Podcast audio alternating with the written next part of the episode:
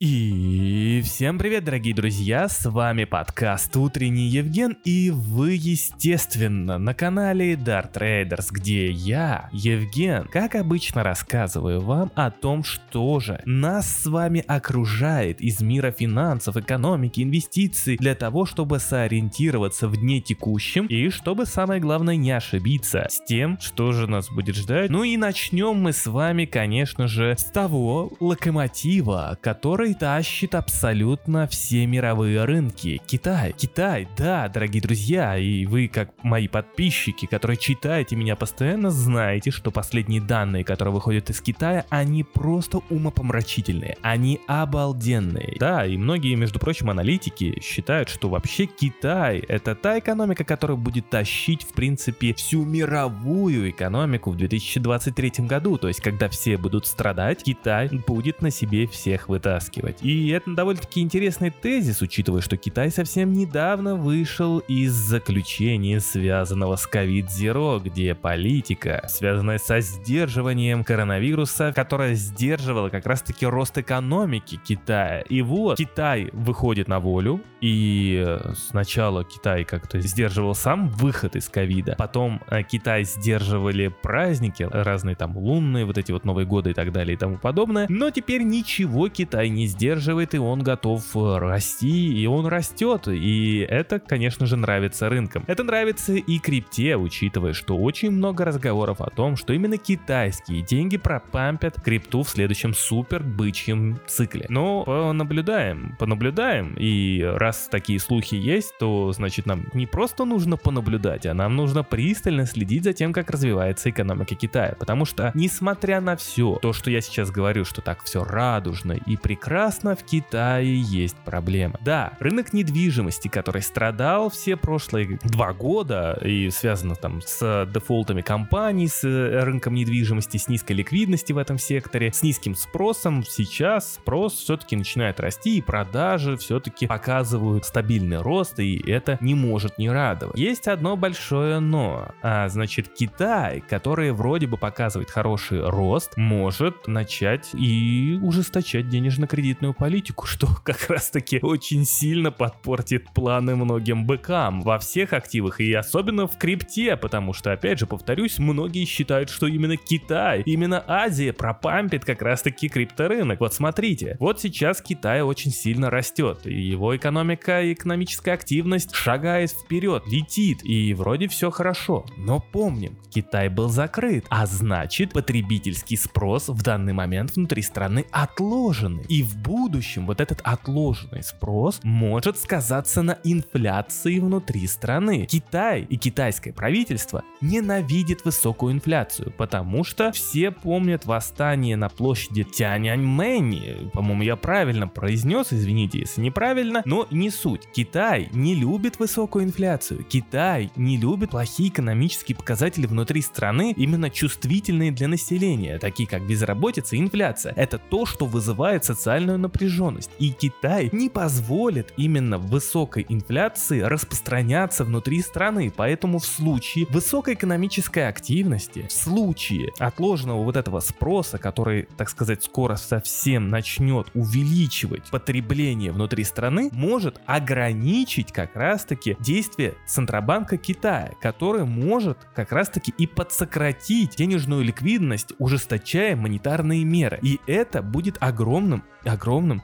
негативом для всех рынков, когда все услышат вот именно то, что китайский ЦБ будет делать в случае развития вот этого сценария с ростом инфляции из-за отложенного спроса. И за этим мы с вами должны следить, учитывая, еще раз повторяюсь, что китайский рынок, как предполагается большинством аналитиков, будет тащить мировую экономику. Поэтому если там будет плохо, то плохо будет везде. И особенно крипте. Самое главное еще то, что мы должны сейчас от отметить, это вообще, это конечно же вообще будущее. Будущее Китая какое оно будет. И в воскресенье, дорогие друзья, мы с вами будем наблюдать, как в Китае соберется вот это вот всекитайское собрание народных представителей, ну или как народной партии и так далее, а, где будут говориться об экономических перспективах, где все соберутся, будут там что-то там рассказывать и так далее, и так далее. И вот все ждут, какие прогнозы Китай на этом экономическом собрании предоставит. Потому что это будут не просто прогнозы, это будут цели. Цель, к чему будет придерживаться Китай. И вот многие как ожидают? Многие ожидают, что это будет примерно 5% роста ВВП. Вот сейчас внимательно на эти цифры. 5% ВВП роста в 2023 году. Если вдруг все же ниже 5 Китай скажет, то это будет огромным негативом для всех рынков. То есть это будет говорить о том, что Китай, грубо говоря, не видит каких-то, да, там, особых перспектив в этом году, и учитывая там мировые тенденции и так далее и тому подобное, в общем, 4% для Китая это ничто. Это будет означать, что, значит, рынки, ну, реально не будут так расти, потому что, ну, не будет ничего толкать, вот,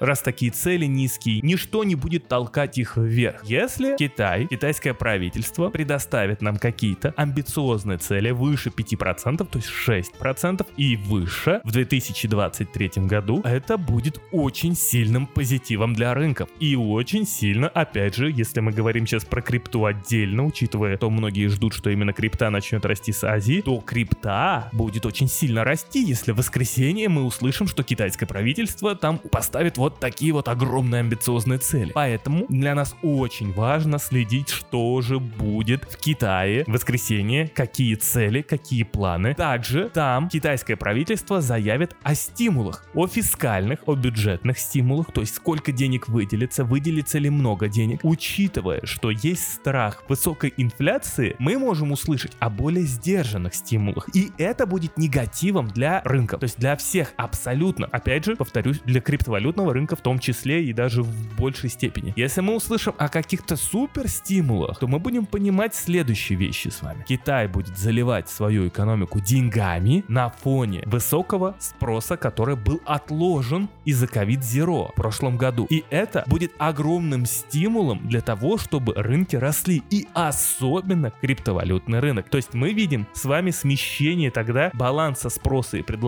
в сторону спроса на всех активах. И опять же, повторюсь, со стороны крипты в большей степени, учитывая, что крипта потихонечку будет открываться через Гонконг вероятнее всего. Это то, что мы должны сейчас держать у себя в голове перед заседанием Народной партии, которая будет э, в воскресенье, где будут объявлены все эти планы. Ну и еще, дорогие друзья, коротко я хотел с вами поговорить о негативе. Негатив это то, что казначейские облигации Соединенных Штатов Америки начинают очень сильно расти в доходности. И это тот самый негатив, о котором я говорил в плане того, что если ставка процентная от ФРС США будет расти и эту ставку будут закладывать как раз таки казначейские облигации, то рост доходности будет как раз-таки перетягивать деньги из супер рисковых активов вот в такой безриск, потому что безриск начинает давать много. Например, только вдумайтесь, шестимесячные векселя начинают сейчас давать доходности 5%. Это выше стратегии на фондовом рынке 60 на 40. Самая стандартная стратегия, так как эта стратегия дает меньше. Таким образом, конечно же, из рынка акций инвесторы будут перетекать больше в облигации, потому что там более высокая доходность. Десятилетки тоже подскочили очень сильно в доходность. И естественным образом это то, что дает сейчас как раз-таки э, вот уверенность в плане того, что когда инвесторы начинают из супер риска перекладываться в безриск, который дает так много. Более того, институционалы и, и прочие, там, вот эти вот огромные деньги, они уже перестают смотреть в сторону риска, в сторону без риска. А теперь вдумайтесь, те шестимесячные векселя, которые есть, которые дают 5%, да, реальная доходность по ним ниже. Ну, если мы сюда приплюсуем инфляцию, или точнее отнимем инфляцию. Но все же это уже много. Это уже достаточно, если верить в то, что ФРС США смогут побороть инфляцию и по прогнозам снизить ее там до 3-4% э, к концу года. Если такое возможно, то тогда 5% доходность это бам! Более того, даже 4% по десятилеткам это тоже очень очень много, учитывая, что цель ФРС США по инфляции 2%. Это невероятно. И это то, что сейчас будет рушить рисковые активы. Более того, ситуация с госдолгом начинает накаляться. Если дефолт будет приближаться, а он может приближаться, потому что с вами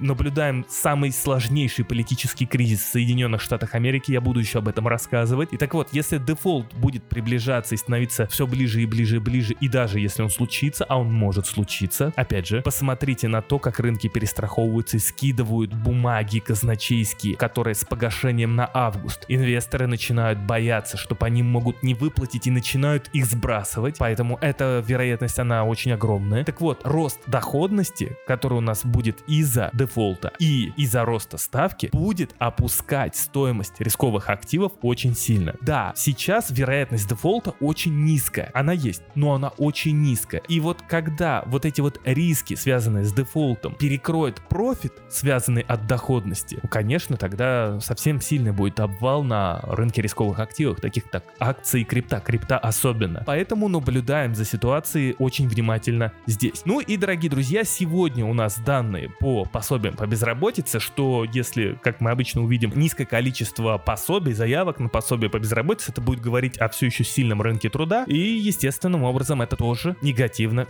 сегодня отразится на рынках. С вами был Евген, спасибо, что слушали. Не забывайте донатить мне, потому что это помогает мне делать больше и уделять больше внимания каналу. Всем спасибо, что дослушали до конца и до новых встреч.